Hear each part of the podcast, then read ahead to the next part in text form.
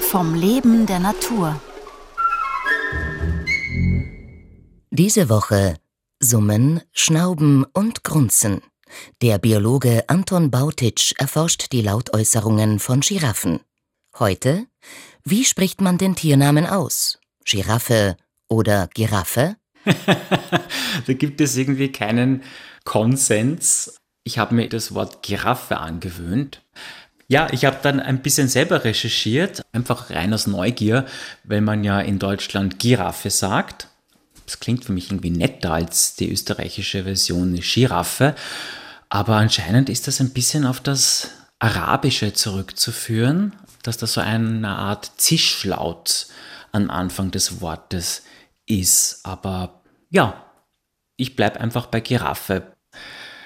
Giraffen sind ein Inbegriff von Anmut, von Schönheit, wenn man sie ansieht. Sie haben etwas sehr Graziles.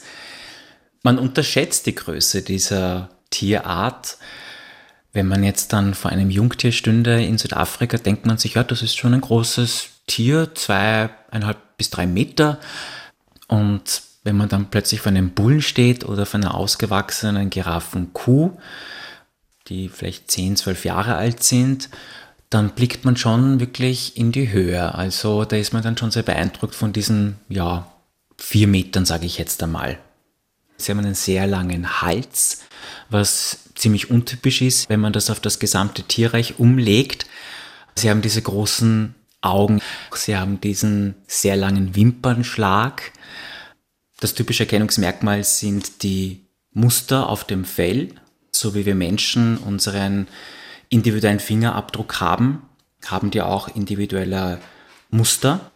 Und diese Muster werden an und für sich immer von den Müttern an die Jungtiere weitergegeben. Ich betreibe Freilandforschung in Südafrika, also mit wilden Giraffen. Und diese Giraffen befinden sich oft in öffentlichen oder privaten Reservaten, wo unterschiedliche Tierarten unter Anführungsstrichen gehalten werden. Und prinzipiell sind Giraffen scheue Tiere, was mich aber gleichzeitig fasziniert bei dieser Tiere, sie sind einerseits scheu und andererseits super neugierig.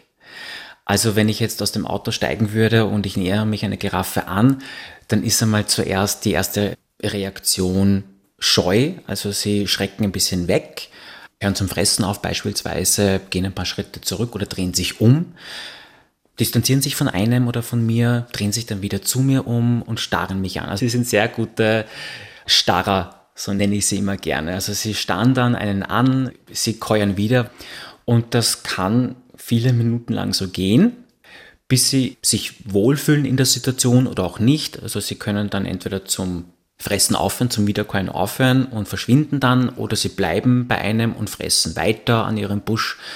Also da gibt es unterschiedliche Szenarien. Also die Forschung bei Giraffen, was das Sozialsystem betrifft, ist ja eigentlich ziemlich jung. Die hat ja vor etwa, ich sage jetzt einmal, 15 Jahren so richtig begonnen, dass man das Sozialgefüge dieser Tiere wirklich versteht. Man kann das ungefähr vergleichen mit dem Sozialsystem von Elefanten. Also es gibt Herdenstrukturen, Weibchengemeinschaften, unterschiedliche Weibchengemeinschaften, deren natürlichen Lebensräume sich überlappen und diese Weibchengemeinschaften werden dann wieder verbunden durch Männchen. Denn Giraffenbullen sind ja einzelgängerisch unterwegs, also die haben jetzt keine fixe Sozialstruktur. Hier und da treffen sich Männchen, bilden auch sogenannte Bachelor-Herden, aber die trennen sich dann wieder, weil sie auf der Suche sind nach Weibchen, mit denen sie sich paaren können.